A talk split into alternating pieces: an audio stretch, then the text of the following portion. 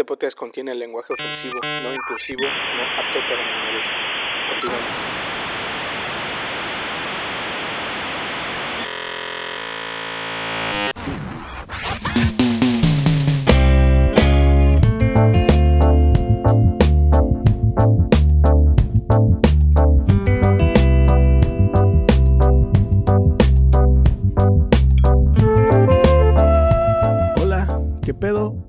Raza, bienvenidos otra vez a este espacio que se llama Mezcalina Podcast.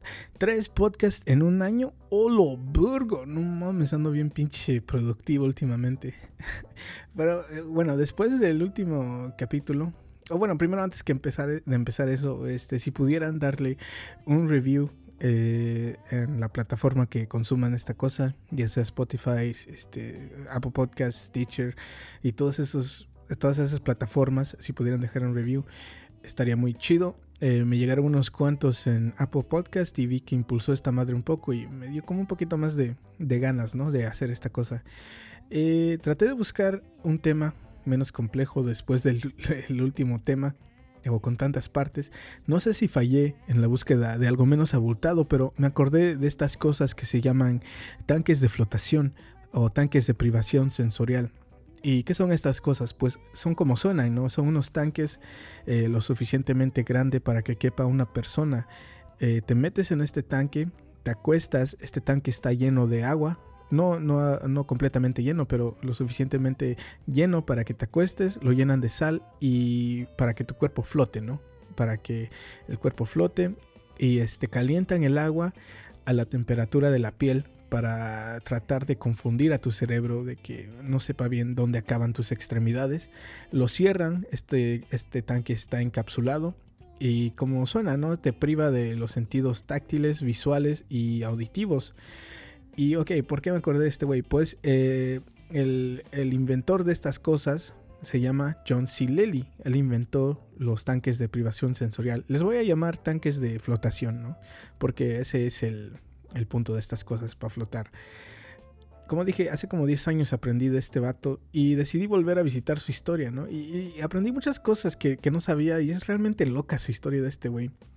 John C. Lilly era un este, científico que poco a poco lo fueron tachando de loco por navegar muy cerca de la pseudociencia, ¿no? Este güey era un científico, neurocientífico, psicoanalista, filósofo y psiconauta y explorador de lo desconocido. Él exploraba la mente y decía que la mente tenía un potencial ilimitado. Si ya saben un poco de John C. Lilly, sabrán su controversia más grande, ¿no? Si es que saben de este güey. Pero bueno, vamos de poquito a poquito. Para introducirlo y darle credibilidad a este güey como científico, voy a mostrar un poco de su área de trabajo. Era un este, neurocientífico, inventó varios métodos para medir la actividad cerebral, trabajó con la NASA y el gobierno de Estados Unidos y en las últimas etapas de su vida, en las últimas etapas de su trabajo, fue lo que realmente lo definió como científico ¿no? y como personaje.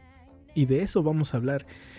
En la cultura popular y en el consciente colectivo, los delfines son alabados como uno de los animales más inteligentes de este planeta. Pero en cuestión científica y medida, esa información es muy reciente.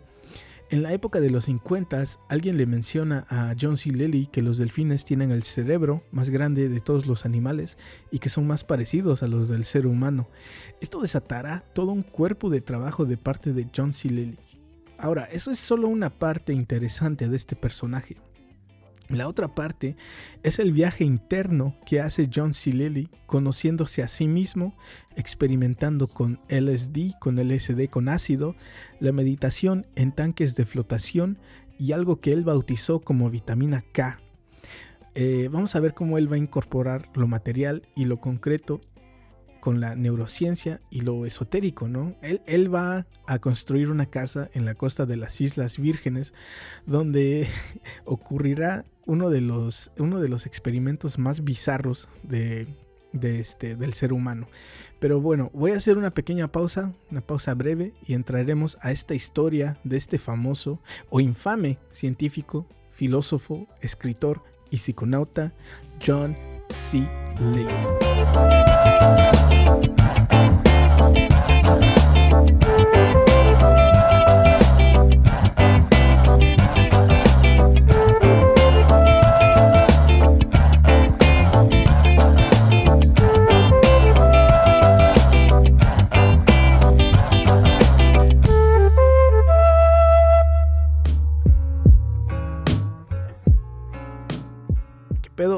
Vamos a entrarle a esta historia de John C. Lilly. Eh, pero antes, como dije este, anteriormente, en las islas de la, en la costa de las Islas Vírgenes se está construyendo esta casa, ¿no? Donde se realizará uno de los experimentos más bizarros de la historia humana. Pero antes de eso, John C. Lilly, ¿quién es este güey? John C. Lilly nace en una familia pudiente en enero de 1915. Su papá era presidente de un banco y la familia de su mamá manejaba una empresa importante. John C. Lilly, eh, vamos a llamarlo Lily para hacerlo más corto. Lily nació ya ganando, ¿no? Seguridad financiera, padres que lo apoyaban, es todo muy chingón para él. Pero desde niño Lily ya mostraba interés en la ciencia. A los 13 eh, ya hacía experimentos de química en el sótano de su casa. Él se construyó un laboratorio con cosas que él pudiera encontrar. Sus compañeros de la escuela, lo, de escuela católica, lo bautizaron, entre comillas, o le apodaron el Einstein Jr. Poco a poco sus maestros le dieron confianza y apoyaban a Lily. Eh, Lily también le empezó a gustar la filosofía, ¿no? Como cualquier adolescente que se quiere sentir inteligente. Eh, uno de sus ídolos en la filosofía era George Berkeley.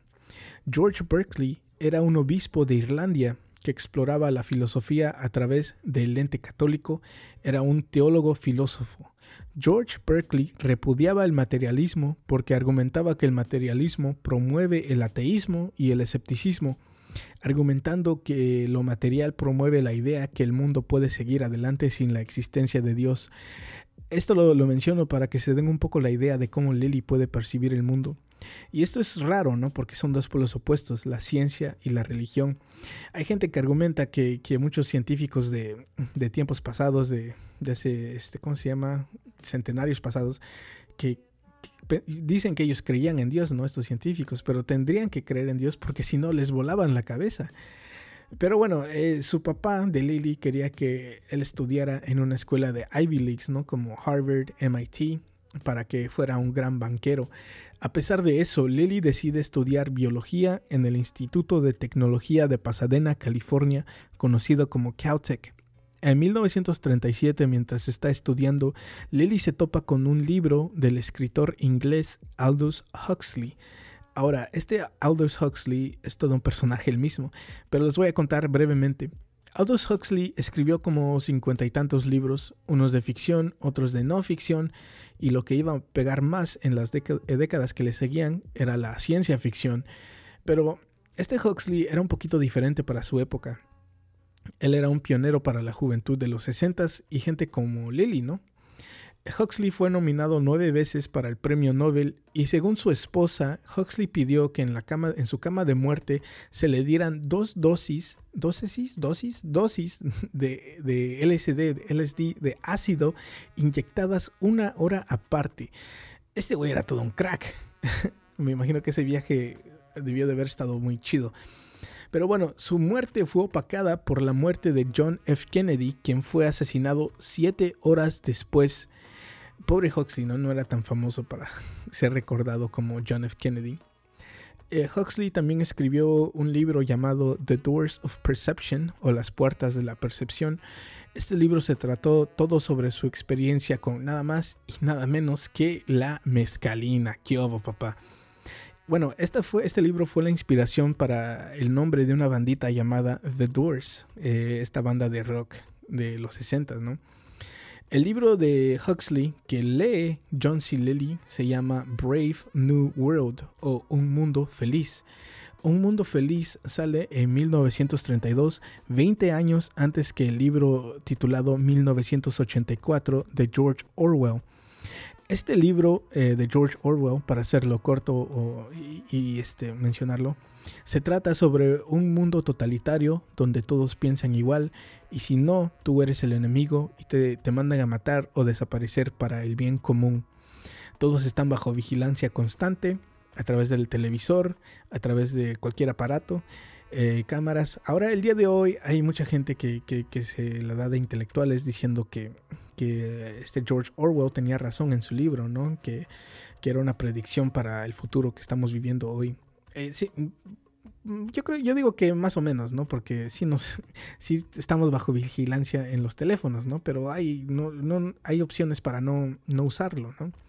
hay, hay lugares o situaciones que te pueden hacer pensar que esto sí está pasando, ¿no? Algo que se llama este panopticon, lo cual es la constante vigilancia del gobierno viéndote a todas horas y en todas partes. Esto sí está ocurriendo en ciertas partes del mundo, eh, lugares como en China, eh, lugares como Corea del Norte, pero yo creo que el resto del mundo sí está salvo todavía. Ahora, esto es importante porque el libro eh, Un Mundo Feliz, Brave New World, eh, tiene más o menos la misma trama que 1984 y salió antes que 1984. El libro de Aldous Huxley, Un Mundo Feliz, abre explicando la tecnología de ingeniería genética que usa esta nueva humanidad o cultura para popular el mundo. Esto es el resultado de una guerra donde bombas de anthrax fueron usadas y todo, mucha gente murió, ¿no? Casi no había gente y tenían que volver a popular el mundo. El miedo de la gente dio luz verde para que esta nueva sociedad tuviera una germofobia total. Eh, todo tendría que estar muy limpio después de esto. Ya saben, máscaras, limpiar todo. máscaras, güey. Ven. Eh, coronavirus, la gente era muy dócil, ¿no? Y dio, dio luz verde para que todo esto ocurriera. Estaban muy contentas de participar y ser parte de este cambio, ¿no? Para prevenir tragedias que causa la sociedad. La alteración genética es, me imagino, para que cosas como el anthrax no dañe al ser humano. Eh, alteración genética, eh, vacunas de coronavirus. Ven cómo este libro sí puede vincularse como una predicción, entre comillas.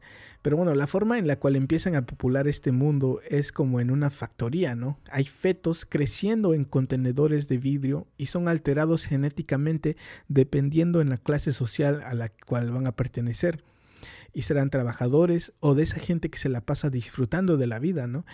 El libro, en el libro es como, como es titulado, ¿no? Todos son felices, es un mundo feliz, ¿no? Nadie tiene problemas que resolver, literalmente es un mundo feliz. Y todos están así porque todos están drogándose con esta droga que se llama Soma. Ok, lo raro aquí es que en el mundo real hay una compañía que produce esta droga que se llama Soma, ¿no? Le, pusieron el mismo nombre y en el mundo real esta droga es para relajar los músculos. Me pregunto si, si esta persona que le puso el nombre a, esta droga leyó el libro Un Mundo Feliz. Pero bueno, la droga en el libro es proveída por el gobierno. ¿ah? Coronavirus, la vacuna del coronavirus, el gobierno, ¿ya vieron? hace que la gente se sienta bien, ¿no? Este, esta, esta droga. Y si la consumen en grandes cantidades, produce alucinaciones agradables y un sentimiento de que el tiempo no existe, ¿no? Todo se enfoca en la juventud, todos en esta sociedad se ven jóvenes en la cara, hasta como los 60, ¿no? Y si, no, y si tienes dinero, puede que vivas más tiempo y más joven, ¿no? Eh, me imagino un mundo con un chingo de Maribel Guardias, ¿no? tirándose pedos apestosos porque sus intestinos sí están, sí están este, envejeciendo. Pero bueno, regreso a la historia, ¿no? El autor eh, en este libro, Un Mundo Feliz, nos deja pensando si estos seres, eh, estos humanos en este mundo están en una utopía o en un infierno. Y a mí, la neta, me suena a toda madre estar feliz, ¿no? Pero ¿qué es peor? Tenerte como esclavo feliz, sin saber que eres un esclavo, sin problemas, pero tampoco sin, sin libertad, digamos, ¿no? Sin, sin ese sentimiento chingón cuando llegas a crear algo o pasas un obstáculo de la vida o resuelves un problema, ¿no? No tienes ese sentimiento, pero también no sabes qué es ese, ese sentimiento, así que mm, no lo sé. Estar simplemente feliz pero nunca satisfecho es algo malo, no lo sé. A mí me suena como a problema de primer mundo. Pero bueno, este podcast se trata sobre John C. Lilly. Eh, Lilly lee este libro, Un Mundo Feliz, y se queda perplejo sobre el control que puede tener la farmacología en el humano. Por eso decide estudiar biología y neurofisiología. Lilly acaba sus estudios en la Universidad de Pensilvania. Eh, él empezó a trabajar para las universidades y el gobierno el principio de su carrera, en el principio de su carrera, él era muy pragmático, ¿no? Sus experimentos eran muy fríos, enfocándose en el resultado. Todo era muy al pie de la letra. Él era casi un robot que buscaba resultados. Esto fue cambiando lentamente. Primero, él experimentó con varios animales de forma muy fría. Él inventó métodos de escanear y medir la actividad de ciertos monos o changos y de ahí él pudo averiguar y mapear el cerebro humano, identificando las áreas de placer y, de desconfort. ¿no? Creo que esa idea la sacó del libro de Huxley. Después él empezó a trabajar con delfines al enterarse que sus cerebros son muy parecidos a los del ser humano Rápidamente se dio cuenta que sí, de hecho los delfines son muy inteligentes y pueden ser entrenados, entrenados con más facilidad, pero eso no quiere decir que no fueron sometidos a experimentos crueles. Hubo una serie de experimentos donde los delfines se seguían muriendo. No fue hasta que Lily se dio cuenta que los delfines se morían al estar bajo la anestesia. Ellos no pueden respirar inconscientemente como lo hacemos nosotros, los humanos. Otro experimento culero era darles, este, bueno, no darles, amarraba las extremidades de estos delfines y los metía al agua, ¿no? ¿Y qué, iba, qué, qué, qué ocurría? Obviamente, este, los delfines se hundían, ¿no? Porque no pueden moverse pero notó que los delfines alrededor de él trabajaban en equipo para rescatar a este delfín y llevarlo a la superficie. Descubrió que juegan y hacen cosas por placer, y aquí es donde entra la NASA y el gobierno de Estados Unidos.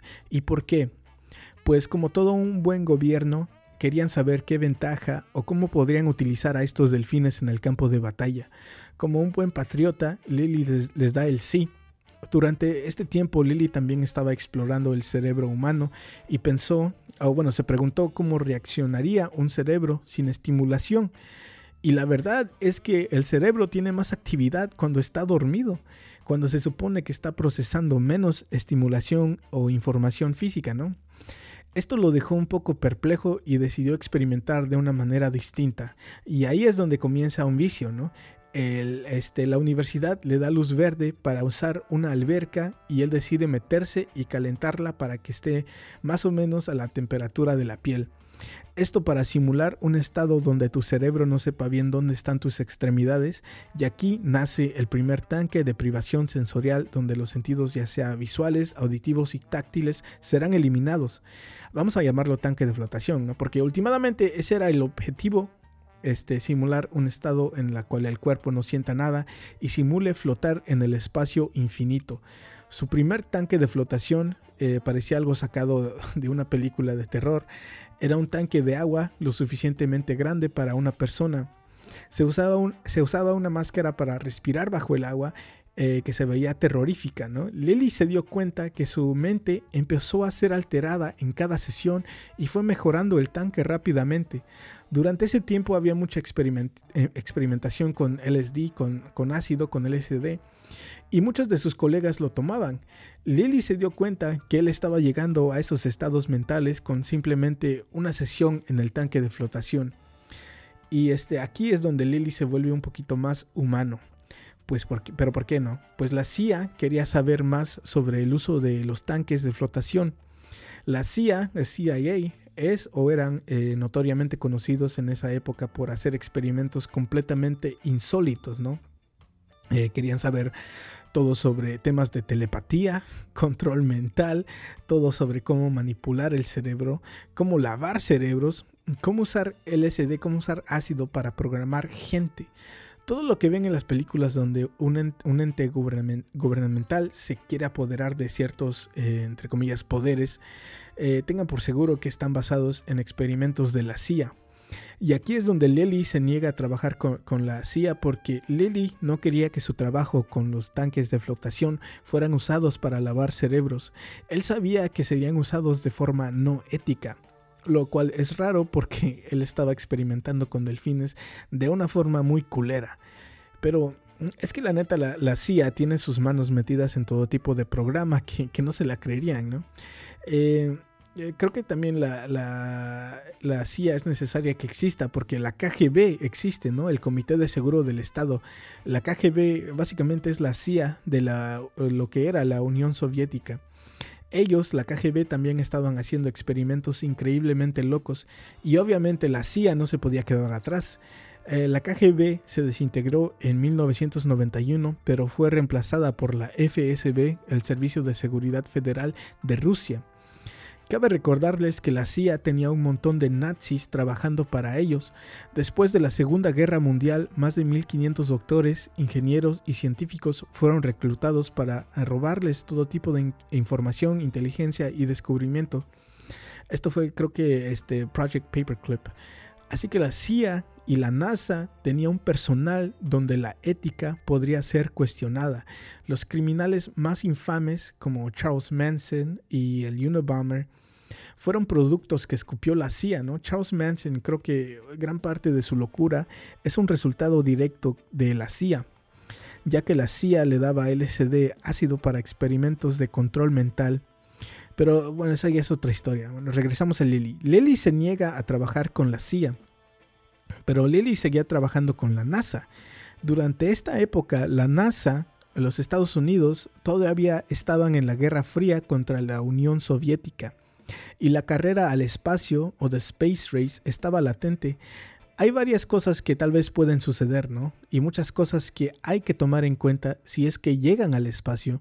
Una de esas cosas es si encuentran entes, entre comillas, vivientes. Ahora, eso alza una pregunta de que ¿Qué constituye la vida? Obviamente humanos y animales tienen vida, ¿no? Pero las plantas también, parásitos y todo tipo de microbio que no se ven con el ojo humano existen. Y más y más evidencia sigue saliendo de que todo tipo de vida es consciente, ¿no? James Lovelock, de quien hablé un poco en el podcast número 7, se trató de Very Stanley Alder, ¿no? Este podcast. Bueno, James no supo cómo contestar esta pregunta, ¿no? Porque la, la NASA le dio esta tarea de averiguar qué es la vida, ¿no? Y él no supo cómo contestarla y sacó su hipótesis Gaia. Eh, la hipótesis Gaia es, una hipótesis muy chida diciendo que básicamente todo tiene vida, ¿no? Absolutamente todo. El planeta, el sol, eh, estamos en rotación, eso es algo que vive y que somos de parte de algo más grande que le da vida a algo más grande y, este, y viceversa, ¿no? Que hay cosas muy pequeñas que, que nos da vida a nosotros. Es, es una hipótesis muy chida básicamente diciendo que todo tiene vida, ¿no? De lo micro a lo macro.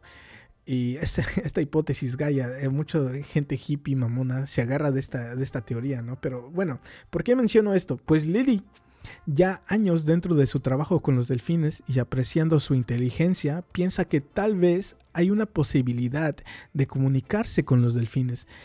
O sea, hablar directamente con los delfines y que ellos no solo entiendan, porque obviamente pueden ser entrenados, así que tienen cierta comprensión, pero que contesten en palabras completas y nos digan cosas. Él piensa que es posible que los delfines puedan aprender y hablar inglés y que nos digan todo sobre ellos mismos, su comunidad, eh, sus chistes, no sé, su historia. Ahora no sé si esta información era conocida en este tiempo, pero los delfines no tienen cuerdas vocales. Un pequeño detalle que no sé si Lily se le olvidó, no sabían esa información o tal vez le valió madres, ¿no? Pero él está seguro que los delfines tienen el potencial de hablar directamente con nosotros y esto puede destapar toda una avenida que debería ser explorada. A lo mejor pensó que eh, si no era de manera auditiva, tal vez sí comunicación telepática. Eh, bueno, más adelante seguiremos con los delfines porque durante este tiempo Lily sigue explorando su mente con el tanque de flotación. Nota que el cuerpo se recupera de manera dramática y dice que una, una o dos horas en este tanque equivale a ocho horas de sueño. Lily sigue teniendo estas experiencias raras en el tanque y dice que sus recuerdos de su niñez son tan claros que es como si los estuviera volviendo a vivir y que hasta nota detalles de los cuales él ni siquiera se acordaba. El tiempo pasa y él sigue teniendo este efecto casi terapéutico en el tanque, ya que Lily se negó a trabajar con el gobierno y la CIA con los tanques de flotación y no quería compartir sus descubrimientos que él tenía con estos tanques, le cortaron sus recursos y acceso al tanque de flotación que él había creado en el Instituto de Salud Mental de Salud Nacional. Lily vio claramente que iba a ser imposible hacer el trabajo que él quería bajo el control de instituciones nacionales. Ahora, aquí viene la parte, una parte loca de esta historia. Lily le dio el nombre, este, la conferencia de tres seres a esta experiencia. Lily fue al tanque de flotación una última vez antes que le negaran acceso. Tomó su máscara y tenía un plan. Su plan era hacer una revisión de lo que aprendió sobre la mente y el cerebro y todo lo que apoye su investigación de los últimos cinco años. Un buen plan, supongo. Pero esto fue lo que pasó, según Lily, ¿no? Se relajó y siguió su procedimiento que ya era una rutina normal. Va al instituto, entra al tanque, relaja sus músculos eh, mientras flota en el agua y ahora le toca relajar su mente. Dejando ir todo pensamiento, problema, su mente debe ser un cuerpo de agua inerte. Todo se torna oscuro, ¿no? Más oscuro que lo normal.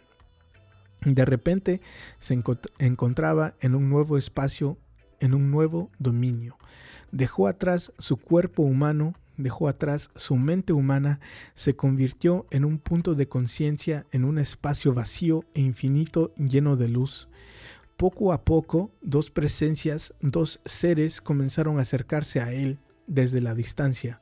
Hubo un intercambio de tres bandas de pensamiento directo, de significado directo, de sentimiento directo, sin palabras.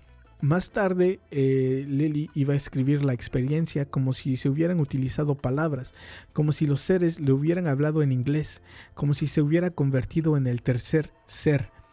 La conferencia de los tres seres tenía un lugar en un espacio sin dimensiones, el conjunto de dimensiones sin espacio en algún lugar cerca del tercer planeta de un pequeño sistema solar dominado por una estrella de tipo G. La organización que representaban la llamarían más tarde la Oficina de Control de Coincidencias de la Tierra, eh, Earth Coincidence Control Office, ECO. Eh, el primer ser habla. Y esto dice este ser. Nos reunimos en esta particular coyuntura espacio-temporal para revisar la evolución de un vehículo que controlamos en el planeta Tierra se encuentra en otro punto de transición en su formación. Tenemos que revisar lo que ha hecho, lo que está pensando, cuáles son sus motivaciones. Debemos determinar cuál puede ser el futuro de su misión dentro del límite de velocidad evolutiva permitido a los humanos de ese planeta. Aquí habla el segundo ser, dicen. Tú, el primer ser, y yo, el segundo ser, hemos estado controlando la coordinación de coincidencias de este agente de la Tierra. Siento que es importante que expongamos todo esto muy claramente en beneficio del tercer ser que ha sido responsable de ese agente humano. Es importante que no sobrepase el límite de velocidad evolutiva en este momento en particular sin embargo, nos damos cuenta de que existe una cierta discrepancia entre los humanos, que su evolución está avanzando extremadamente rápida en ciertas áreas y está retrocediendo en otras. El propósito de esta conferencia entre los tres es asegurarse de que el tercer ser lo controle para que se mantenga dentro de ciertos límites bien definidos y evite todo tipo de catástrofes que otros agentes nuestros han experimentado en ese planeta. Escuchemos el informe del ser que ha estado a cargo del vehículo en el planeta. Aquí habla el tercer ser, cuál es el ser que Lily está dentro y está observando. Eso es lo que dice.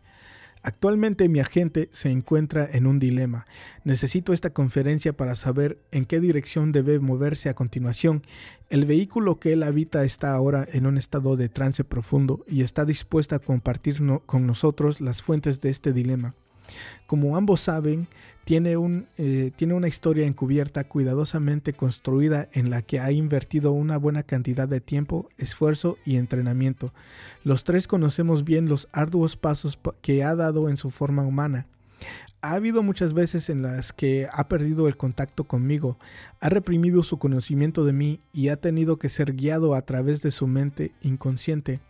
Hubo momentos en los que tuvo demasiado conocimiento de mí, necesitando la represión para poder seguir funcionando como un ser humano aceptable en la sociedad en la que vive. A veces su principal preocupación era ser convertido en persona desagradable por sus congéneres en, por sus en, en diversos ámbitos. Pasó por un proceso que los humanos llaman psicoanálisis. Para nosotros el psicoanálisis es un medio para educar a los humanos en cómo seguir siendo humanos, manteniendo al mismo tiempo la suficiente independencia de ese estado para ser conscientes de nuestra existencia. El psicoanálisis también proporciona a los agentes humanos las racionalizaciones actuales y los supuestos básicos sobre las que operan los humanos. Les ayuda a desarrollar su historia de encubierto para que no revelen nuestra existencia o nuestra influencia. Les permite reconstruir su historia pasada y entenderla en términos de la sociedad humana actual. En el ámbito de la autoconciencia, su conciencia de mí, de su yo más profundo, nuestro agente está en el umbral de reconocernos y de nuestra influencia sobre él. En sus investigaciones sobre el cerebro ha descubierto la diferencia entre los cerebros pequeños como los monos y los grandes, los humanos y los delfines. Se ha dado cuenta que para investigar sobre el, cerebro y la mente debe trabajar en una institución que él mismo controla en la medida en que es posible en la, en la realidad humana actual. Se da cuenta que la sociedad humana interactúa con él de manera que permite ciertas áreas de investigación y no otras. Se da cuenta que el trabajo de laboratorio en relación con el tanque de aislamiento es difícil de soportar ha aprendido que el trabajo del cerebro puede apoyarse abiertamente y que el trabajo del tanque debe hacerse de forma encubierta. Mientras el trabajo del tanque se realizaba en, soledad, no tenía impedimentos para llevar a cabo. Está tomando conciencia de las realidades políticas y sociales de lo que está, de lo que está haciendo su misión de investigar a fondo el cerebro con, con, miles de electrodos y con la retroalimentación entre su propio cerebro y su actividad registrada tienen implicaciones que sabe que no puede revelar en el estado actual de desarrollo de la especie humana. Su analista se, eh, le ha enseñado a analizar de, de, forma más crítica este aspecto concreto de su misión. Su trabajo durante los últimos cinco años ha estado en la dirección de perfeccionar los electrodos para poder utilizarlos con seguridad en su propio cerebro. Descubrió en monos y delfines que no eran un procedimiento seguro. Las secciones del cerebro revelaron daños a lo largo de cada pista de electrodos hasta el punto de que no desearía insertar electrodos en su mismo en él mismo o en otro ser humano.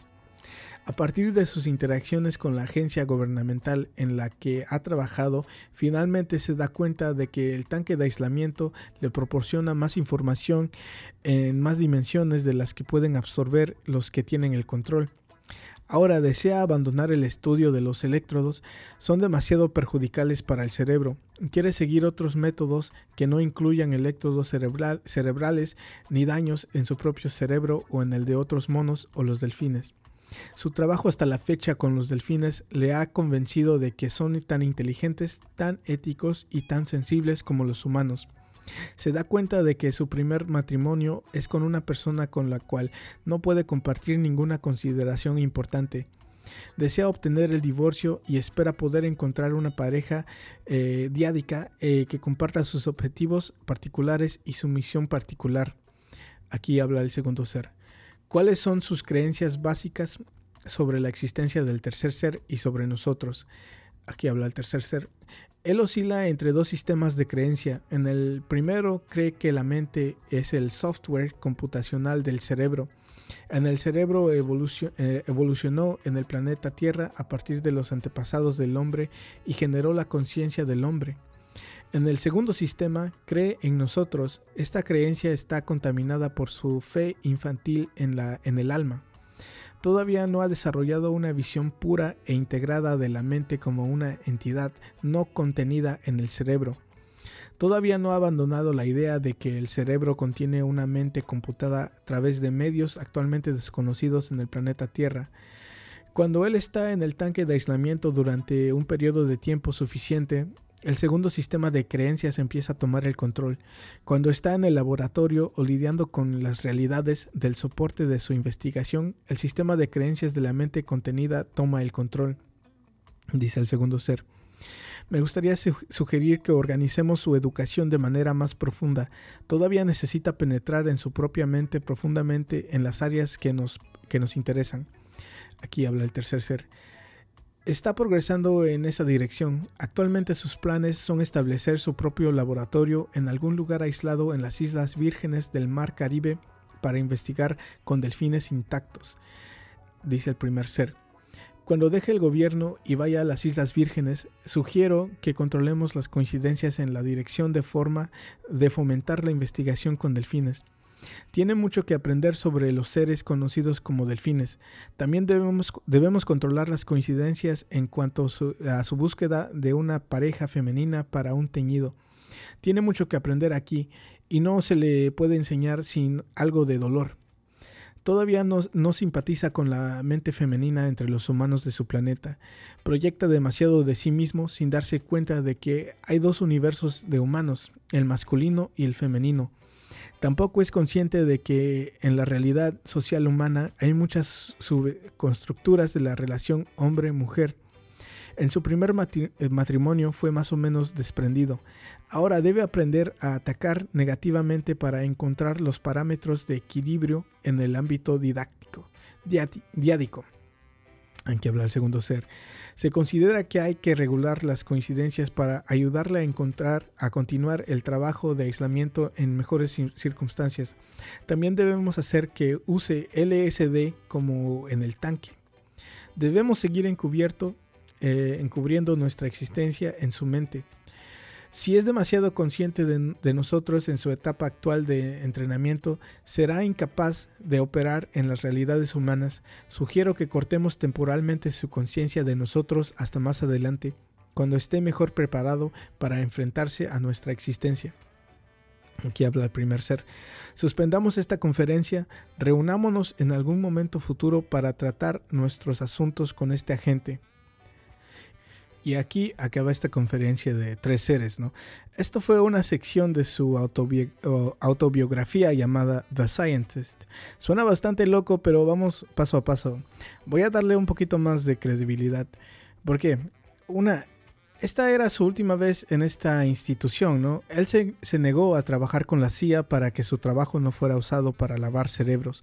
La institución en la cual Lily trabajaba fueron los, eh, fueron los responsables de darles esta información al gobierno de, que se podía alterar el cerebro y les mencionan al Congreso de que podrían, entre comillas, quebrar a quien sea usando el tanque de flotación o tanque de aislamiento. Mencionaron que en las primeras horas y las primeras sesiones son muy agradables, ¿no? El cuerpo se relaja y la mente se vuelve más clara.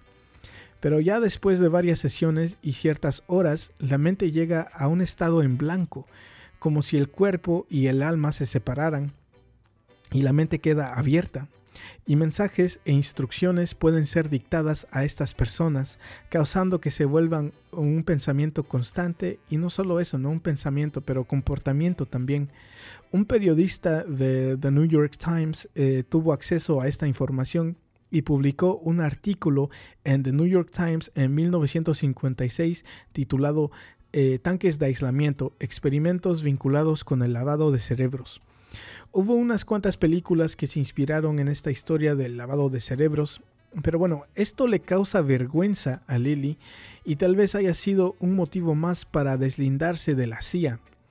Ok, aquí entramos, este, ya tenemos más evidencia de que estos experimentos en el, tanque sí estaban dando resultados que, que le daban méritos a Lily. Pero ok, vamos a hablar sobre esta experiencia loca que tuvo. La conferencia de tres seres. Para mí, esta es la parte más interesante de Lily. Eh, cuesta un huevo encontrar más información sobre esto, pero publicó esta primera conferencia de tres seres en su libro The Scientist. Lily describe que en pocas palabras sale de su cuerpo, ¿no? Sale de su cuerpo o, puede este, deslindarse de su cuerpo. Bien, esto se puede hacer de varias maneras, tomando sustancias como DMT, la ayahuasca, eh, tras un evento de alto estrés o concentración, meditando en la agonía o una experiencia cercana a la muerte, o sea, morir y volver a la vida. Yo en lo personal ya estoy convencido por tantas historias y relatos que, que, he leído y escuchado que es posible salir de tu cuerpo y que el, no sé, entre comillas, el alma o el espíritu puede existir sin un cuerpo humano, ¿no? El tanque de flotación es una gran herramienta para meditar sin saber que estás meditando. Eh, antes, cuando yo era niño, tenía esta rara compulsión o hábito de acostarme o sentarme y fijarme en un objeto, no solamente en un objeto, lo que sea. Creo que nunca me diagnosticaron con, con este ¿cómo se llama? Con autismo. Y lo, bueno, lo hacía un reto, ¿no? El reto era quedarme mirando fijamente a lo que sea, sin parpadear. A veces ocurría algo extraño. Si lograba hacerlo por, no, no sé, unos minutos, todo el, alrededor empezaba a perder detalle. O sea, las cosas se comenzaban a desvanecer. Lentamente mi visión periférica se tornaba oscura. Si parpadeaba o me entraba un pensamiento o algo se movía, ¿no? Este, pum, todo volvía a la normalidad. Pero si no, mi visión se tornaba completamente negra. Ahora, esto ya ha sido explorado científicamente. Eh, esto se le llama el efecto Troxler y lo pueden intentar. Según el ojo siempre hace pequeños movimientos para que el cerebro perciba nueva información y sepa lo que está pasando. Es como un recurso evolutivo, ¿no? Para evitar peligro. Ahora, si no hay ningún tipo de movimiento, no hay nueva información y el cerebro ignora esta vieja información, todo comenzará a oscurecerse lo mismo pasa con los sonidos. Después de unos minutos con el mismo sonido, que no tiene cambios, eh, no sé, el sonido de tu refri, ¿no? Eh, está todo el tiempo prendido que, no lo notas, ¿no? Todo parece que se torna silencioso porque el cerebro eh, ya no percibe nueva información si es que tratas de hacer esto, ¿no? Y ocurre algo, algo más raro. El silencio se vuelve ruidoso y comenzará un tipo de zumbido o vibración, a veces como estática. Cierta gente dice que sus pensamientos se vuelven gritos, ¿no? Lo cual también me ha pasado. No seré esquizofrénico, no sé. Pero creo que esto puede ser una forma de meditar, ¿no? Si te quedas tranquilo, sin dar movimiento al cuerpo, lentamente dejarás de sentir tus extremidades. Si combinas todo esto y dejas tu mente en blanco, entrarás en un estado de meditación rara, donde es posible tal vez iniciar un viaje astral. Ahora, el tanque de flotación facilita todo esto, ¿no? Todos los sentidos se mueren básicamente y solo queda tu consciente. ¿Cuál puede ser? No sé, el alma? No, no lo sé. Eh, pero sí sé que la meditación, sustancias alucinógenas, ya sea hongos, DMT, ayahuasca, vilca, eh, ketamina, veneno de sapos, todo eso que la gente usa para iluminarse o explorar el éter, eh, todos estos métodos lo, lo, que tienen en común es que imitan a la muerte, ¿no? Y el tanque de flotación creo que es la manera más segura de imitar la muerte. Nunca lo he intentado, pero me imagino que, que, es lo que, lo que pasa, ¿no? Eh, pero bueno, regresamos a Lily. Entendiendo todo esto, Lily, eh, todos sus sentidos fueron eliminados, su consciente viaja y se encuentra en esta reunión de tres seres. Pero él es uno de estos seres, ¿no? Básicamente Lily hackeó el sistema y se infiltró al consciente de uno de estos seres y pudo estar presente para saber todo lo que estaba pasando en este intercambio de información telepática y en pocas palabras el agente o el ser a cargo de guiar la vida o, consciente o, coincidencias de Lily está preocupado de que Lily está aprendiendo demasiado y que sus experimentos e investigaciones están demostrando un poco más de lo que esperaban llegan a un acuerdo de que Lily no puede saber de su existencia y deben de mantenerlo lejos de ciertos entendimientos. Eh, los otros dos seres se encargan de manejar, no sé, tal vez su subconsciente o lo que pasa alrededor de Lily, porque mencionan específicamente que son los encargados de manejar las coincidencias de su vida de Lily. Y mencionan que él no es el único en, este, en el planeta que está este, avanzando demasiado, ¿no? Y básicamente la humanidad, la humanidad está en un punto donde el avance es increíble, pero retrocede en otros, lo cual tiene sentido, ¿no? En, en los años 40 a los 80 se formó todo un antes y después con el desarrollo de computación y tecnología. El hecho de que estén escuchando esto es un producto inmediato de ese avance. Y tal vez todo eso nos ha alejado un poco de la espiritualidad. Supongo que es a lo que se refieren estos seres, ¿no? Todo un cliché, ¿no? Sean más originales seres de otra dimensión. Pero bueno, el agente de Lily está preocupado de que Lily se está dando cuenta de su existencia y eso puede interferir en los, entre comillas, planes. Mencionan que hay otros agentes en la Tierra que pueden influenciar. Y vuelvo a esta pregunta, ¿por qué no? ¿Por, porque todos los genios que marcan invenciones o descubrimientos a través de la historia, siempre tienen algo en común. y es esta, ¿no? De que mantienen una relación con lo, con lo, entre comillas, con lo divino, ¿no? Y después, a sus últimos años de vida, se vuelven locos, ¿no? Sus ideas son demasiado fuera de serie que la academia contemporánea los demerita. Los genios en gran parte caminan una línea muy delgada entre la locura y la razón. Hay muchos ejemplos, ¿no? Como Nikola Tesla, uh, Empodocles, Pitágoras, hasta eh, Isaac Newton, ¿no? Isaac Newton creía que el mundo se acabaría en el 2060. Uh, ¿Quién sabe, no? Chance latine. Eh, y bueno, tal vez, a lo mejor, tal vez sus entes que controlan su inconsciente de estos genios perdieron el control y no pudieron mantenerlos en los parámetros y velocidad de evolución. Y todo lo que hicieron era imposible durante su tiempo que estuvieron vivos.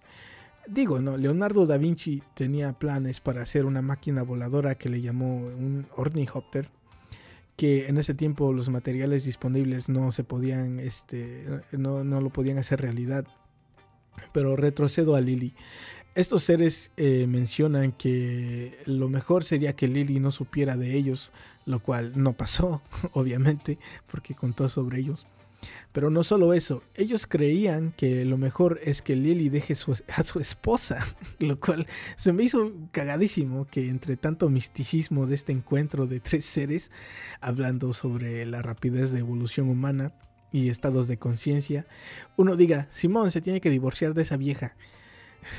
Como que, ¿qué pedo con eso, no? Se me hizo algo muy cagado. Eh, bueno, los seres dicen que lo que sigue para Lely es enfocarse más en los delfines y que él debe establecer un laboratorio en las Islas Vírgenes. También que Lily debe enfocarse en su propia vida y tratar de entender al humano femenino porque él se ha comportado indiferente hacia ellas, lo cual no sé cómo chingados encontró pareja en primer lugar. Pero básicamente es el resumen de esta, de esta conferencia de tres seres. Asegurarse de que Lily esté en un estado mental estable para que no se dé cuenta de lo que hay detrás de este mundo. Pedirle el divorcio, el divorcio a su vieja, a su esposa. Convivir más con mujeres para ser más, entre comillas, humano. Asegurarse que se enfoque en los delfines y tratarlos de manera ética porque también revelan los delfines que los delfines son los humanos del mar, ¿no? Tienen comunidades y tienen ética como los humanos. Según, ¿no? Porque los delfines son unos notorios violadores, ¿no? Y hacen esta, esta práctica culera que si una, una delfín, una hembra, tiene hijos, no, no va a querer tener sexo, ¿no? Eh, porque está cuidando de, de su hijo. Y lo que hacen estos delfines, los machos, es matar a sus hijos para que las hembras quieran tener otro bebé. Y así, ¿no? Se la pasan matando bebés estos culeros. Eh, uh, y bueno, también otra cosa que, le dijeron estos seres es que deje de usar el tanque de flotación para que se enfoque en cosas humanas. Y bueno, eh, ahí concluye este encuentro, ¿no? De, de estos tres seres. Y suena, suena bien loco, ¿no? Ahora, en realidad vio Lily vio a los seres que controlan y jalan las cuerdas de la vida de todos. Eh, no sé, obviamente aquí es importante el escepticismo. Hay mucha gente que llega a inventar cosas como que fueron abducidos por, no sé, extraterrestres, vieron a Dios, platicaron con Dios o que hasta son la reencarnación del, de Jesús, ¿no? Del Jesús. Pero eh, lo que tienen en común, aparte de tener una enfermedad mental, es de que se quieren sentir importantes y únicos y que son los elegidos, ¿no?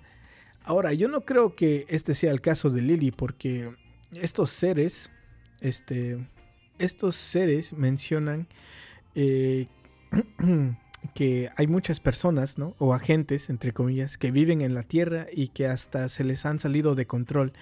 Pero tampoco creo que Lily haya viajado a otro planeta pero tal vez sí tuvo, tuvo una observación de su conciencia más profunda y de que de lo que debería hacer en su vida para mejorarla. Si te pones a pensar todo lo que dijeron estos seres tiene sentido, ¿no? Dejar de usar el tanque de flotación, enfocarse en su trabajo, ser más ético, aprender lo que es ser entre comillas humano y entender a las mujeres, ¿no? Lo cual él no ha sabido tratar en su vida. ¿Y cuál es la solución para resolver un problema? Pues entenderlo, ¿no? Me imagino que, que, fue como esas caricaturas, ¿no? Viejas, donde el diablo y un ángel te están susurrando al oído, ¿no? En cada, en cada, este, ¿cómo se llama? Cada hombro, para guiar tu vida. Él, en pocas palabras, vio eso, ¿no? Pero bueno, todo esto pasó antes de que Lily empezara a usar drogas. lo cual, bueno, ahora viene lo más loco.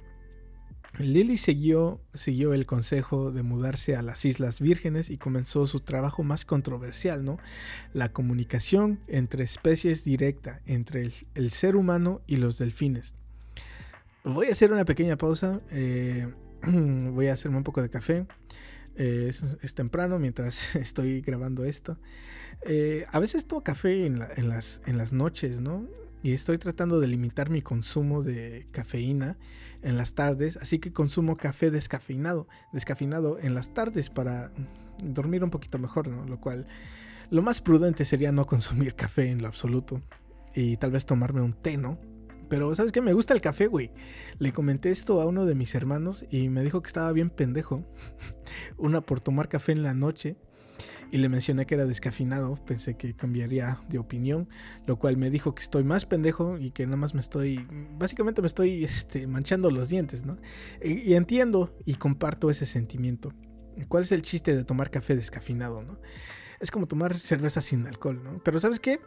Aparte de que sea café, está rico, ¿no? Está rico y todo, pero me gusta el ritual, ¿no? Me gusta el ritual de, de hacerme un café eh, sentarme a platicar con mi mujer o leer gente peleando en Facebook por pendejadas eh, o Instagram, eh, prender el Xbox, emputarme de no poder ganar en el FIFA o en el Halo. me gusta, güey, me gusta ese, ese pinche mini ritual, ¿no? De hacerme este pendejo café. pero bueno, no sé por qué, por qué estoy hablando de esto. En unos momentos regreso, para seguir con la historia de John C. Lilly.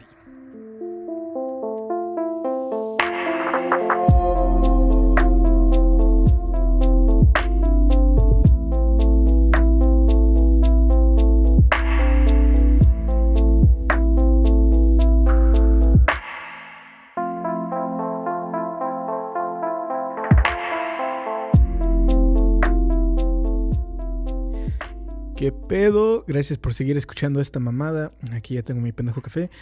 Eh, ¿En qué estábamos? Lily. Ok, Lily no sigue, este Lily no sigue uno de los consejos de estos seres y decide seguir usando el tanque de flotación. Construye uno en su casa y también decide seguir su trabajo con delfines. Todo lo que escucharon hasta ahora es Lily antes de usar drogas. Lily se muda a las Islas Vírgenes y decide usar LSD ácido por primera vez en su vida. Segundos después de consumir este ácido, se le viene a la mente una advertencia que le dieron sus colegas en el Instituto Nacional de Salud Mental.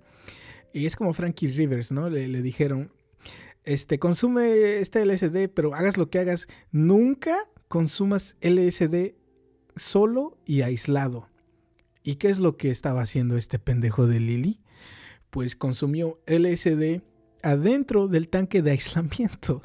Y básicamente Lily se va al infierno, ¿no? En este viaje. Y su única manera de zafarse de este infierno es convencerse a él mismo que este infierno es producto de su imaginación por tenerle miedo a esta advertencia de sus colegas.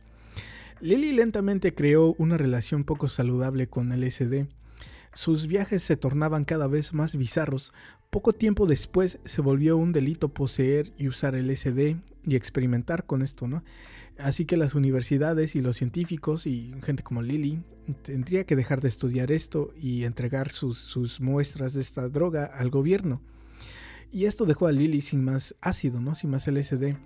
Pero durante este tiempo Lily ya tenía su reemplazo, la ketamina, y rápidamente, la ketamina es una droga sintética hecha por compañías farmacéuticas, se usa como un anestético de efecto rápido para operaciones menores y también se usa como un tranquilizante de animales eh, más común eh, con los caballos.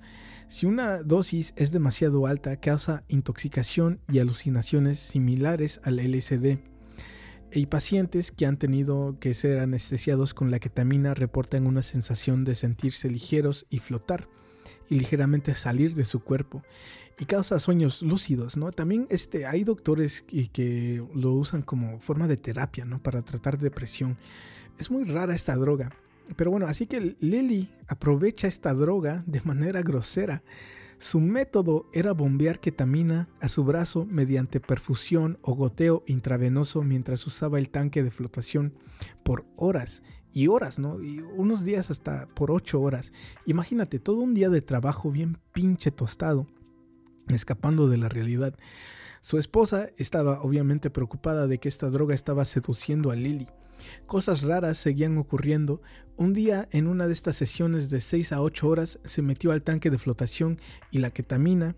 Eh, su mujer ya sabía cuál era su ritual, ¿no? Y durante esta sesión, en particular, uno de sus buenos amigos, eh, se llama Phil Hallecky, se para de su asiento y se queda así de, le tengo que llamar a Lily, le tengo que llamar a Lily.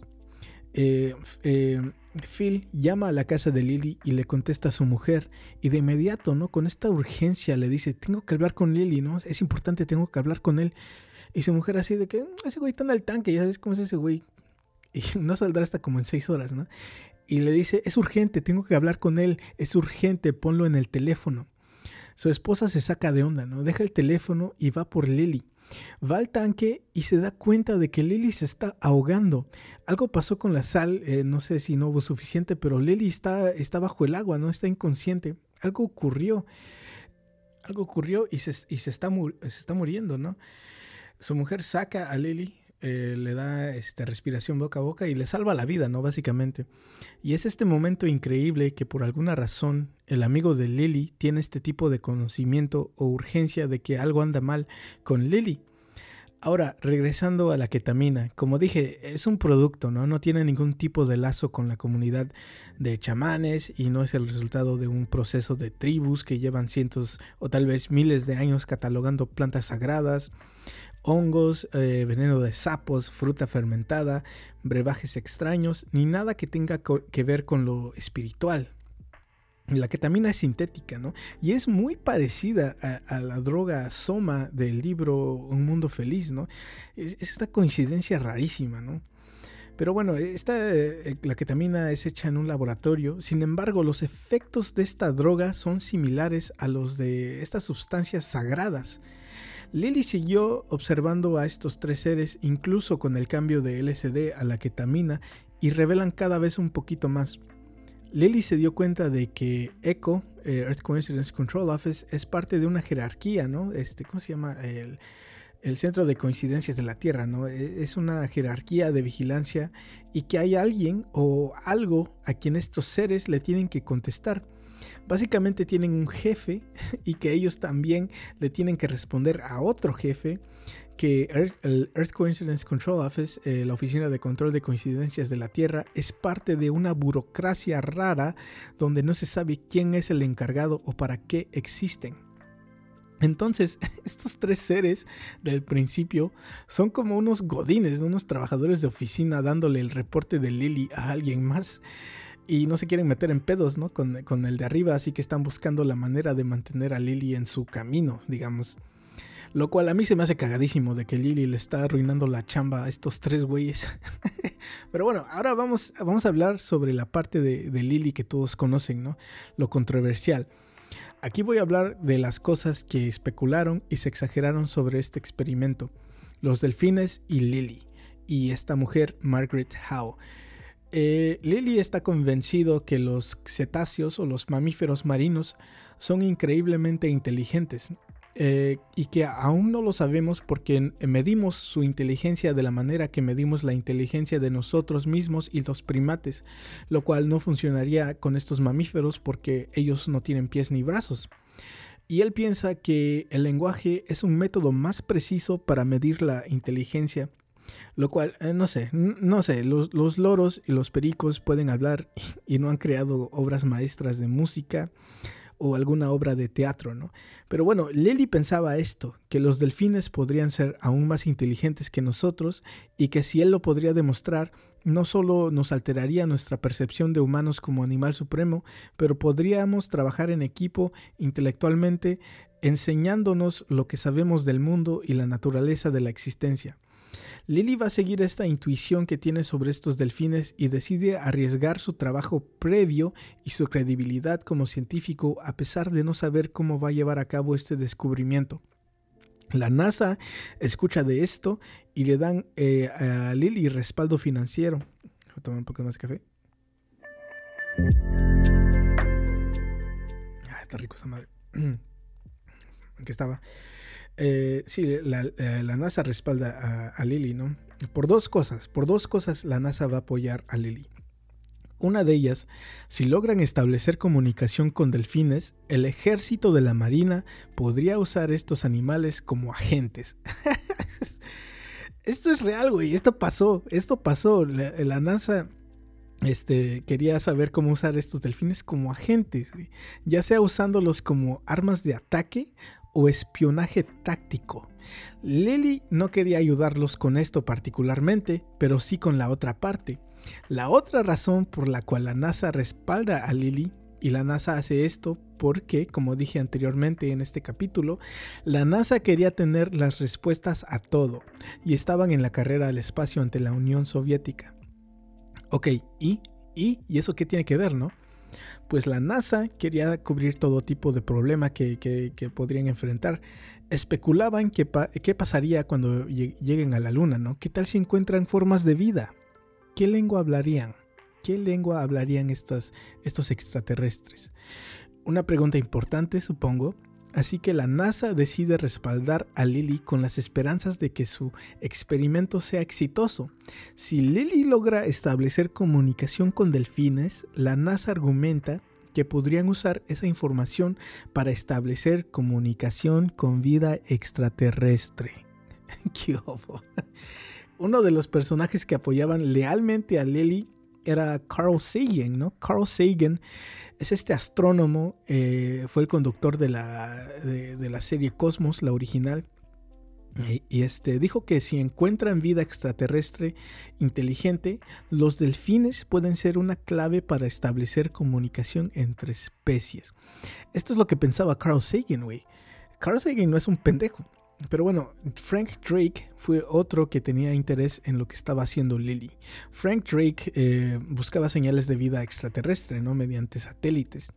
Y este güey dio luz a la, ecuación Drake. Pero bueno, Carl Sagan y Drake y otros científicos después formaron el Orden del Delfín, por creer que la, que la clave está en los delfines. Este grupo fue un peldaño para formar un grupo que se llamó SETI, SETI es la organización encargada de buscar señales de extraterrestres, civilizaciones o cualquier tipo de vida inteligente en el espacio, todos ellos esperando con ansias los frutos del experimento que encabezaba John C. Lilly. El experimento inicia en el verano de 1965 en una casa de dos pisos en la costa de las Islas Vírgenes de Estados Unidos. Lily prepara todo para su experimento más ambicioso, ¿no? Lily inunda esta casa e instala dos rampas en cada lado de la casa para que la marea continuamente empuje agua dentro de la casa y salga del otro lado. Lily era un visionario en este aspecto. Él pensaba que esta era una manera más ética de llevar a cabo esta tarea, pues él argumenta que debemos de buscar un punto medio para que el delfín y el humano estén cómodos, ¿no? En un mismo lugar él creía que en unos 30 años más o menos de cuando estaba haciendo esto, todas las costas tendrían casas de este tipo para charlar con delfines. Eh, no sé, un tipo Starbucks, ¿no? para sentarte y platicar con un pinche delfín. Pero bueno, déjate un poquito más café.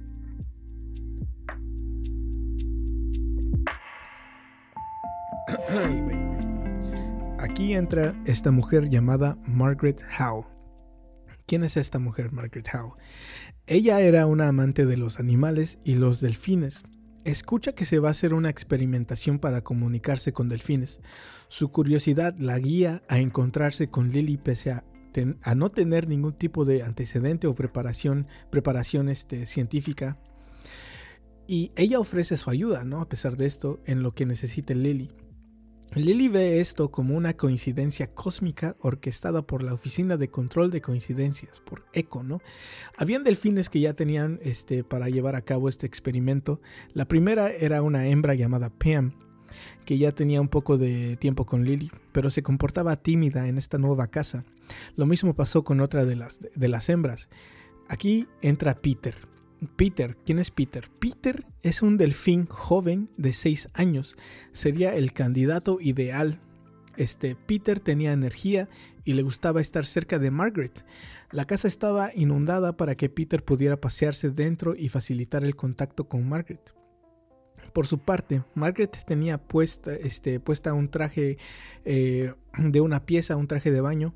Su cama estaba rodeada de cortinas de baño para que se mantuviera seca la cama, aunque esto era casi inútil. Ella solo se conformaba con mantener seca la parte donde pondría su cara para dormir. Lily estaba ahí la mayoría del tiempo, pero este Margaret le pidió que no interviniera en el experimento ya que Lily quería darles este ácido a los delfines para estudiar cómo afectaría a estos delfines. Lily cuando estaba ahí se quedaba en el cuarto de arriba donde tenía su tanque de flotación. Se metía al tanque por horas para ayudar en el experimento y buscar respuestas o ayudar desde el mundo astral. Margaret y Peter empezaron bien. Los dos estaban emocionados de interactuar. La comunicación comenzó con simples nombres, números y objetos para establecer un vocabulario. Margaret le daba instrucciones a Peter para que Peter repitiera lo que Margaret decía y también le decía que en esa casa no se hablaba delfinés, así como puedes hablar francés, inglés, em, portugués, japonés. Ella decía que le, eh, le decía a Peter que no hablara delfinés, solamente inglés. Sorprendentemente, Peter imitaba el tono de lo que le decía Margaret. Hay audio de Peter tratando de repetir la frase Hello, Margaret. Y la verdad, es asombroso el esfuerzo que hace Peter para imitar a esta Margaret. Lo trágico, lo triste, es que Margaret se portaba de manera muy fría con Peter, si es que Peter no hacía el intento de hablar de manera humanoide. Ella menciona en sus notas del experimento, no le respondo a sus silbidos o clics, no significan nada para mí y eso lo hago saber claramente. Eh, me imagino al pobre de Peter pensando porque esta amiga no le responde y lo ignora cuando él solo quiere jugar ¿no? e interactuar. Esta Margaret le dice a Peter que ni siquiera piense en su propio idioma, ¿no? Solamente en inglés. Y ella también, este, qué, culero, ¿no? Eh, eh, yo, este, si un gringo, que vive acá en Estados Unidos, si un gringo me dice que hable, que hable en inglés, yo me ofendería, güey. sí, me, sí me emperro, ¿no? Imagínate que eres un delfín, ¿no? Y alguien, te diga que hables inglés. Pero bueno, ella también menciona en, sus notas que su primera, una de sus primeras metas es que Peter pronuncie una palabra claramente y que sepa el significado. Los obstáculos eran enormes, ¿no? Porque una es un puto delfín y un delfín joven y tenía demasiada energía, ¿no? La cual causaba que su atención se desviara rápidamente. Con esa misma energía, Peter tumbaba con frecuencia a Margaret, dejándola, dejándola con moretones en sus piernas y mordiscos en las espinilleras.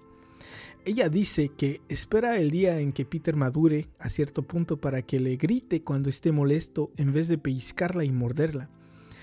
Tal vez le mordía porque lo ignoraba, ¿no? Pinche Margaret culera también. Al finalizar el primer mes de este experimento, Margaret asegura que Peter está avanzando y que sus sonidos son más humanoides y su lengua delfinés no es usada tan frecuente. Eh, Peter, al oído de cualquiera, aún con su tono humanoide, sería difícil de, entender, ¿no? Las consonantes eran difícil para, que, para Peter porque, eh, este, una, era un puto delfín, era un puto delfín, ¿verdad? Pero es increíble el esfuerzo que, hacía Peter, ¿no? Según Margaret, Peter se hundía en el agua para hacer sonar ciertas consonantes como la M. Lamentablemente la habilidad de Peter para concentrarse seguía cayendo y fue por ciertas cosas que no anticiparon al inicio de este experimento. Lily había elegido a Peter por ser un delfín joven, pero no tomó en cuenta que Peter estaba entrando a la pubertad ¿Ya ven para dónde va esta historia? Pues Margaret menciona en sus notas que las sesiones se volvieron difíciles y solo podía jugar con él brevemente porque le daba una erección y la lección se rompía. Lo cual entiendo a Peter, entiendo a Peter. Es tan difícil el proceso del aprendizaje cuando, cuando la tienes como brazos de albañil, ¿no? Es, tan, tan confuso esa etapa de la pubertad eh, tu cuerpo cambia, tu voz, estás en, clase y de repente andas como, como burro en primavera, ¿no? Porque, no sé, viste el pelo de una compañera o una pendejada, ¿no? O sea, así me explico. Imagínate aprendiendo la tabla del 7. A mí me caga la tabla del 7. Y de repente, de repente el cíclope quiere llorar, ¿no?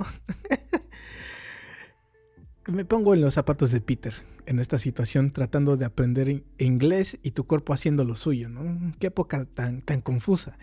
Eh, conozco a alguien que perdió su virginidad, no, no su virginidad, más bien despertó su sexualidad con un árbol.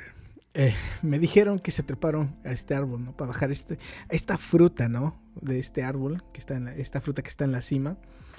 A la mitad de esta expedición, para atrapar esta fruta, este, este tesoro que es la fruta, su cuerpo se sintió raro, ¿no? Y notó un cambio en su anatomía. De repente su masa corporal se incrementó levemente, se quedó plasmado y al siguiente movimiento su cuerpo se sacude sin permiso hubo una expulsión de esta sustancia mm, viscosa en los pantalones. Pobre árbol, güey. Pero bueno, retrocedo a esta, esta, historia. Peter tenía este problema, ¿no? Que en cada clase estaba con estas erecciones. Y lo que seguía era frustración de parte de Peter y golpeaba los muslos y piernas de Margaret.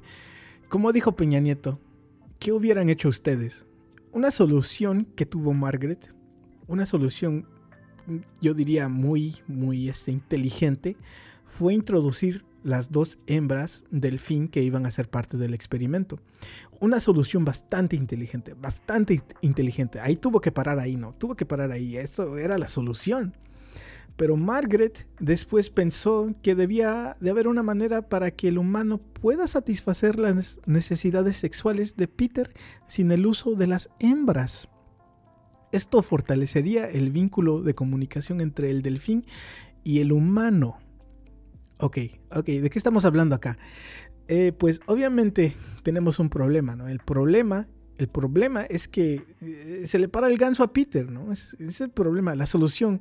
¿Cuál es la solución ahora?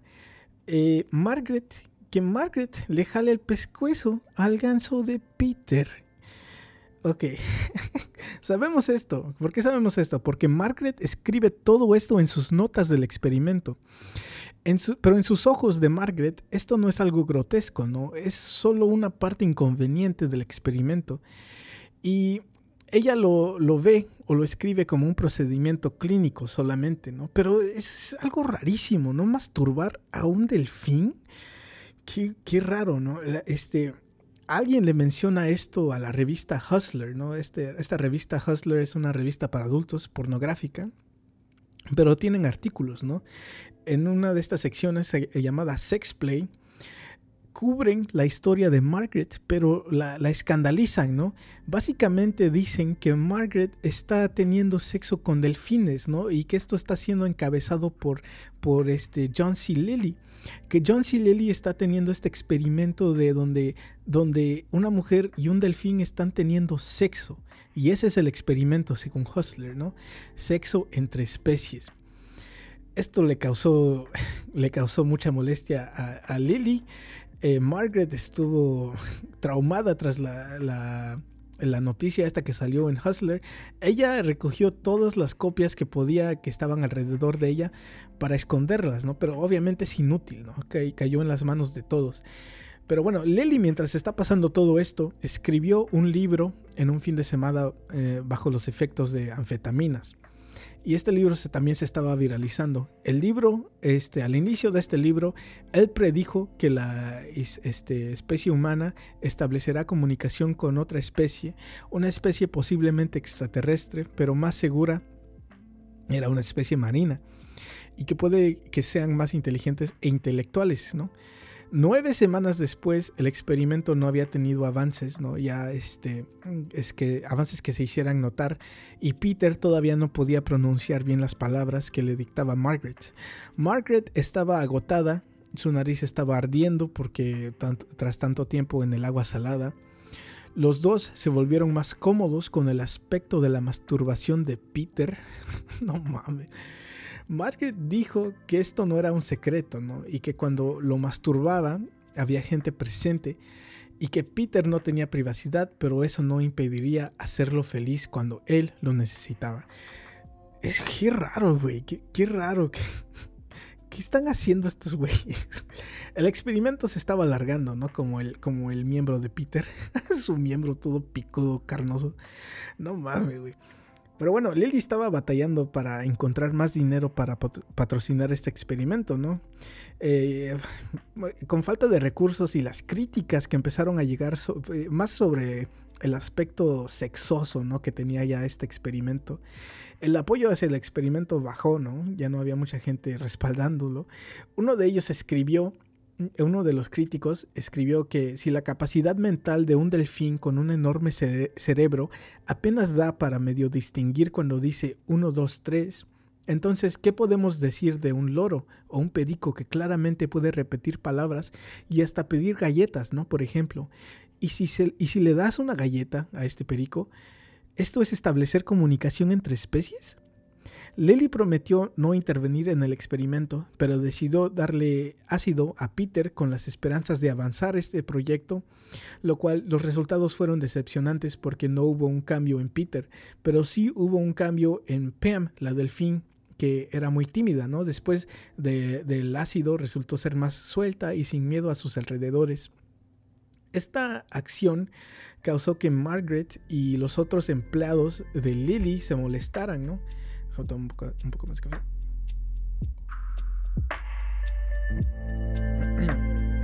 Ay. Este. Eh, los empleados se molestan con, con, Lily. El antropólogo Gregory Bateson, encargado de los otros delfines de la casa, decidió, decidió renunciar en protesta a las acciones de, de Lily. Este, ya con pocos recursos, sin patrocinadores y sin el apoyo inicial que tenía, Lily decide que es momento de cerrar esta etapa y abandona la famosa Dolphin House.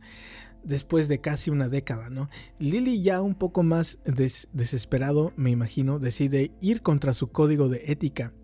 Lily muda a los delfines a una casa que él estaba rentando en Miami en Miami, los delfines eh, los metió en tanques donde tenían poco espacio para nadar. Esto era como una pesadilla, ¿no? Era eh, un contraste total de la casa de las Islas Vírgenes y era todo muy era todo lo contrario a su idea de vivir junto a estos mamíferos. El punto final a este proyecto llegó cuando semanas después este cuando eh, Peter murió. Margaret le dijo a la revista The Guardian que Lily le llamó para avisarle que Peter se había suicidado. Según Lily, Peter dejó de respirar y se negaba a subir a la superficie para tomar aire. Aparentemente los delfines se suicidan, ¿no? Cuando se sienten tristes o sienten abandono. Otro de estos ejemplos es este la Kathy, la delfín de la película Flipper. Ay, perdón. Kathy de la película Flipper de 1966, después de que terminó la producción de la película, Kathy se suicidó por la separación que sentía, ¿no? El hombre que entrenó a Flipper y a los otros delfines se culpó y tuvo una depresión por, por darles esta vida en cautiverio a estos animales. Este hombre fue arrestado después por intentar liberar a otros delfines en cautiverio. Eh, pasó lo mismo con Lily, le pasó lo mismo, ¿no? Se sintió culpable de lo que le pasó a Peter y dijo que había escogido el camino equivocado, matándoles e implantándoles cosas en sus cerebros. Lily decidió liberar a estos otros tres delfines que tenía en su casa con las esperanzas que se mantuvieran juntos y que el más grande los guiara por el camino correcto. A los delfines de esta década, que fue los 60, Lily inspiró este, muchas cosas, ¿no?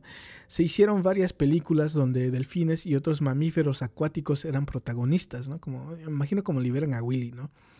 Pero Lily nunca llegó al lugar que él quería llegar con su trabajo con delfines y los estudios de comunicación entre especies cayó más corto de lo que él esperaba. Lily, decidió enfocarse en lo que le quedaba, la vitamina K, la ketamina y los tanques de flotación. Rápidamente Lily empezó a escribir libros en cómo controlar tu propia mente y Lily se estaba volviendo una figura de contracultura, ¿no? Eh, contra el establecimiento y lentamente se convirtió en un pseudocientífico, ¿no? En la comunidad científica, ¿no? Lo estaban tachando de este pseudocientífico. Como dije anteriormente, Lily estaba obsesionado con esta investigación con los tanques de flotación y la vitamina K. Él se defiende diciendo que para tener descubrimientos importantes hay que tener muchos experimentos y con una dosis alta.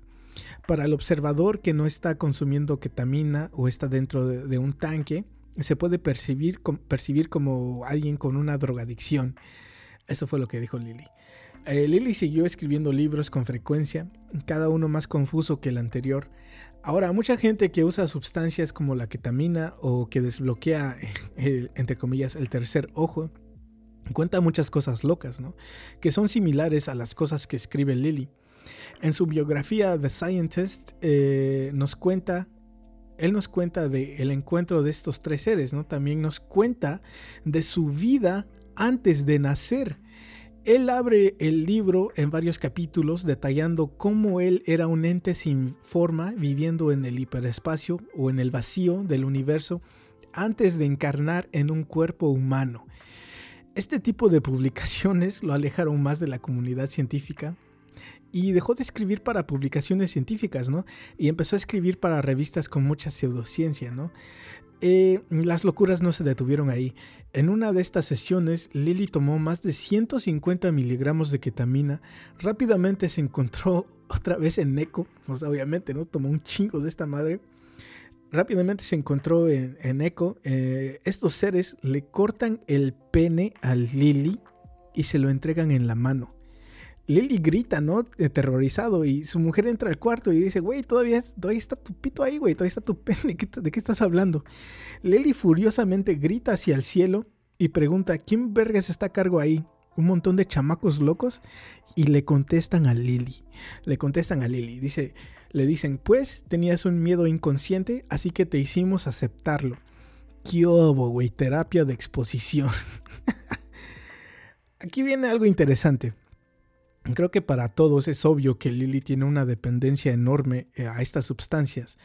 Pero esto pasa también con, gente que tiene roces con la muerte, consume sustancias psicodélicas o entran a la meditación.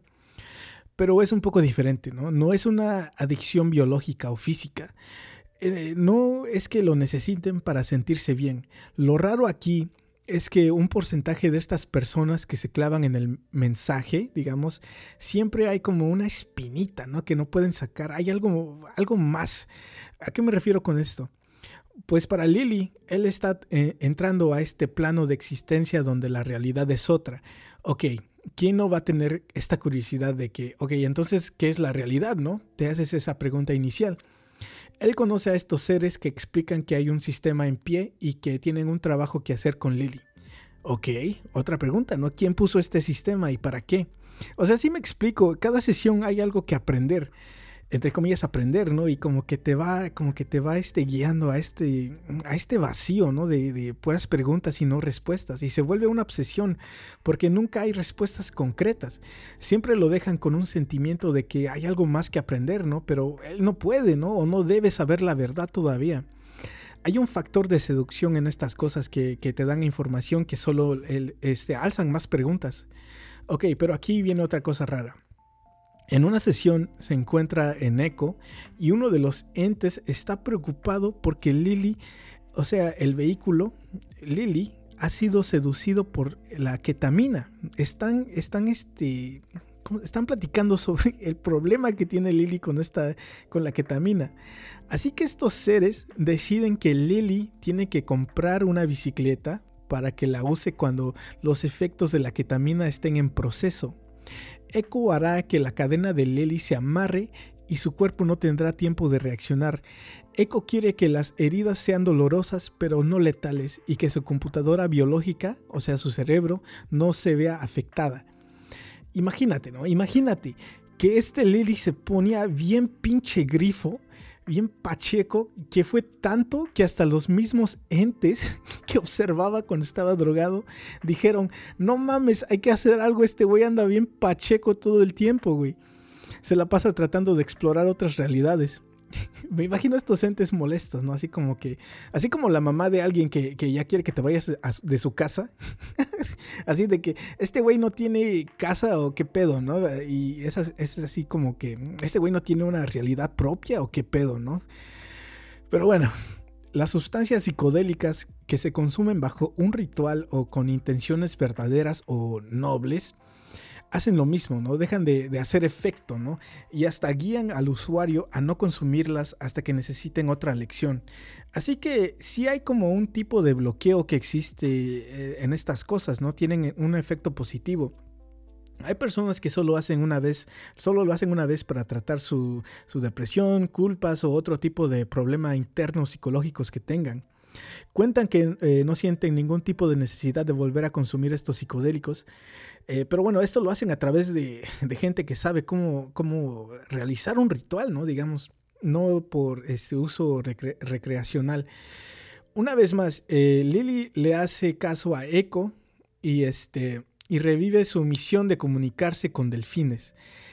Él llamó, él llamó esto la segunda época de comunicación entre humano y delfín. Esto fue al principio de los ochentas. Le llamó este Janus, ¿no? Como el dios romano de transición. Los tiempos cambiaron, ¿no? Y las computadoras eran más accesibles y Lily usó esto para intentar crear un tipo de lenguaje tipo Esperanto, ¿no? Esperanto es la lengua que, es, que inventó Ludwig L. Zamenhof en 1887. Su objetivo de Esperanto era crear una lengua que facilite la comunicación de personas de diferentes lenguas, países y culturas. Las computadoras ayudarían a catalogar el sonido y el significado y querían crear un, diccionario ¿no? para usarlo y, este, y ese proyecto que en cinco años la comunicación, él proyectó que en cinco años la comunicación sería directa, ¿no? Pero lamentablemente no fue así pues era difícil encontrar eh, patrocinadores para, ah, para, este proyecto y científicos con experiencia, ya que pondrían su credibilidad en la línea. Eh, así que su personal consistía de científicos novatos y también no contaba con muchas herramientas por falta de dinero y talento. Se dio cuenta eh, que, sus delfines que, usó para esta etapa del experimento tenían menos libertad que la, que la que tenía Peter y Pam y los otros delfines. Así que decidió liberar a estos delfines en el Atlántico, marcando el final de la búsqueda de comunicación con delfines. Al final de los 80, Lily dejó este, marca en la cultura popular dejando los tanques de flotación como un nuevo método de meditación y terapia. El tanque inspiró una película llamada Altered States. El Acta de Protección de Animales Marinos de 1972 prohíbe matar, capturar y cazar animales acuáticos y esta acta está acreditada a Lily. Lily logró inspirar a la comunidad de biólogos marinos y hasta hoy continúan en la búsqueda de comunicación con delfines, pero de diferentes maneras, ¿no? Uno de ellos averiguó la manera de grabar o registrar patrones y vibraciones que, deja un delfín en el agua cuando están comunicando con otros delfines, ¿no? La tarea es averiguar qué significan las vibraciones e imágenes y asociarlas con, no sé, pescados, si están en peligro o solo están divirtiéndose. Ya un poquito más café.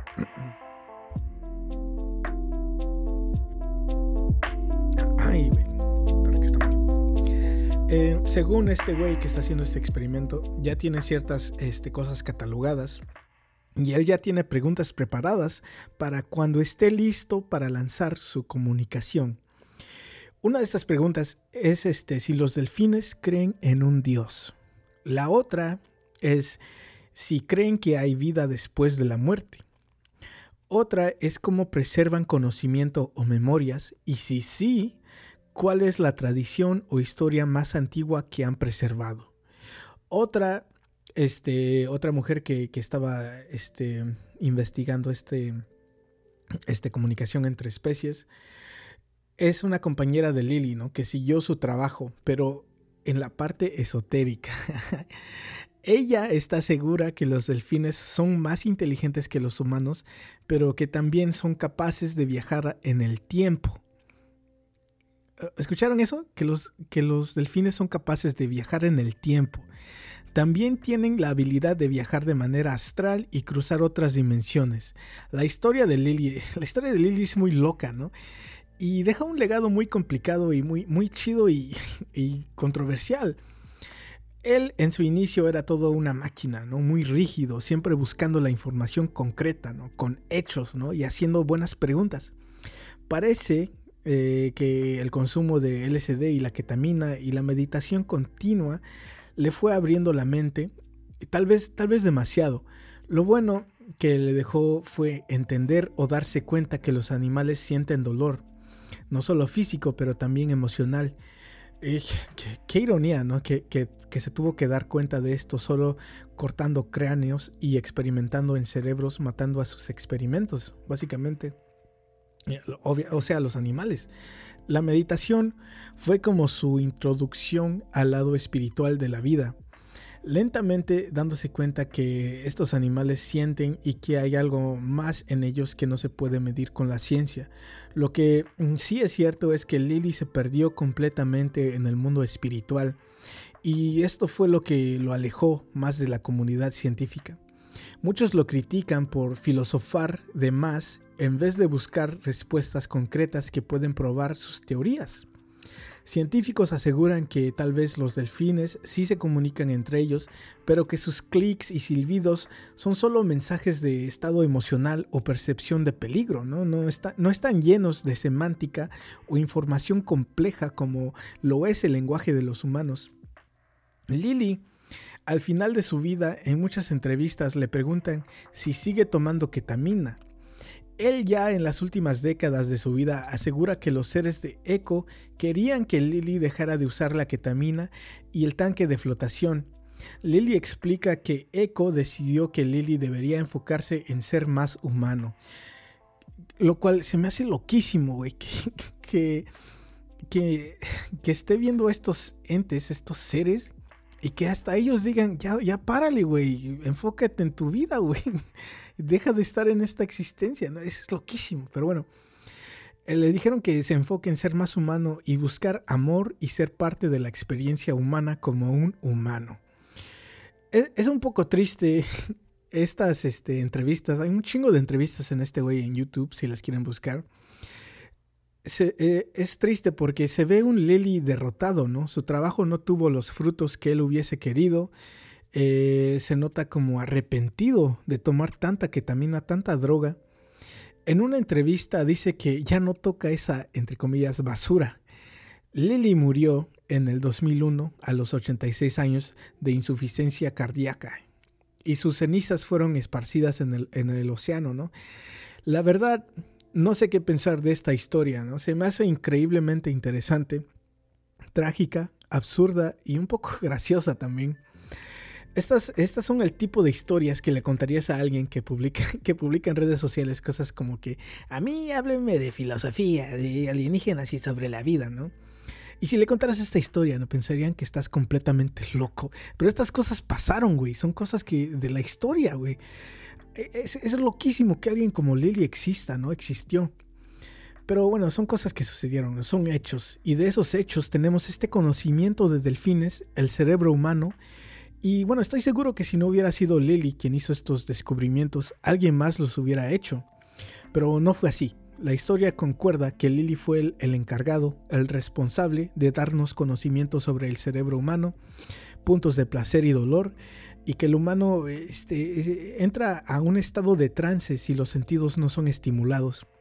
Que la verdad, eso no es información nueva, ¿no? Hay, este, por ejemplo, los budistas saben todo esto, ¿no? Pero bueno, la verdad, eh, no sé, que la verdad es una, es una máquina de simulación de la muerte, ¿no? Eh, eh, estos, estos tanques de flotación son una máquina de simulación de muerte, ¿no? Están matando tus sentidos, básicamente. El, precio de todo esto fue tal, tal, vez la propia mente de Lily. Tal vez él sí hackeó el Matrix y no tuvo la capacidad de explicar todo lo que estaba sucediendo, ¿no? Tal vez no tenía el vocabulario este, necesario para, para iluminarnos a todos. ¿Me, entienden? Y es triste porque eh, la espiritualidad es como la, como la religión también, ¿no? Son dos cosas casi lo mismo, ¿no? Muchas veces atraen a personas que están en una búsqueda ya sea de sí mismos, la verdad o el significado de la vida, ¿no? Y terminan como, como un drogadicto, ¿no? Eh, buscándose o buscando la verdad en vez de solamente ser y existir. Eh, creo que el, el, gran silencio lo dijo de la mejor manera. La vida, ¿no? La vida en tratar de entenderla se nos va a la propia vida. Pero bueno, ya sin, sin nada más que decir, no sé qué, qué pensar de esta historia, es completamente insólita. Eh, muchas gracias ¿no? por escuchar este, este, podcast. Eh, eh, mucha de la información que saqué para, para este podcast este, es en, el internet, su, su, página de internet de John C. Lilly. Hay un, hay un, este, un canal de YouTube que se llama Atrocity Guide que sacó un este, mini documental. Muy, muy, muy buen canal. La neta me gustó mucho ese canal. que habló sobre esta, si lo quieren checar. Eh, no sé, ¿no? Si, si, quieren mandar pensamientos que pensaron de esto, eh, pueden encontrarme en, en, Instagram y Facebook como Mezcalina Podcast, Mezcalina con K. Y voy a leer un poco de, un, no un poco, eh, una, un, ¿cómo se llama? Una frase que, que, que dejó Lily, ¿no? Y está medio rara, pero aquí va. Dice, en la, en la provincia de la mente, lo que uno cree que es verdad o es verdad o llega a ser verdad dentro de ciertos límites. Estos límites se encuentran de manera experiencial y experimental. Cuando se determinan los límites, se descubre que son más creencias que, que se deben trascender en la provincia de la mente. No hay límites, el cuerpo impone límites definidos. No sé qué quiere decir esto, pero es, es un, este, una frase de este güey muy famosa. Eh, si la quieren escuchar otra vez. En la provincia de la mente, lo que uno cree que es verdad o es verdad o llega a ser verdad dentro de ciertos límites, estos límites se encuentran de manera experiencial y experimental cuando se determinan los límites, se descubre que son más creencias de que, que se deben trascender. En la provincia de la mente no hay límites, el cuerpo impone límites definidos. Una vez más, no sé qué, quiera decir, pero es lo que dice este güey no sé, ¿no? Eh, gracias por escuchar esta madre. Eh, si bien este podcast nada más es un pretexto para, como dije, para investigar pendejadas que me parecen interesantes y hacer algo con ellas, ¿no? Eh, una vez más, gracias por escuchar esta madre. yo fui Kevin Cruz. Pueden escuchar esto donde quiera que escuchen podcast. Por favor, denle un pinche review a esta madre. Sin nada más que decir, yo fui Kevin Cruz. Hasta pronto. In the province of mind, what one believes to be true either is true or becomes true within certain limits. These limits are to be found experimentally and experientially. When so found, these limits turn out to be further beliefs to be transcended. In the province of the mind, there are no limits. However, in the province of the body, there are definite limits not to be transcended.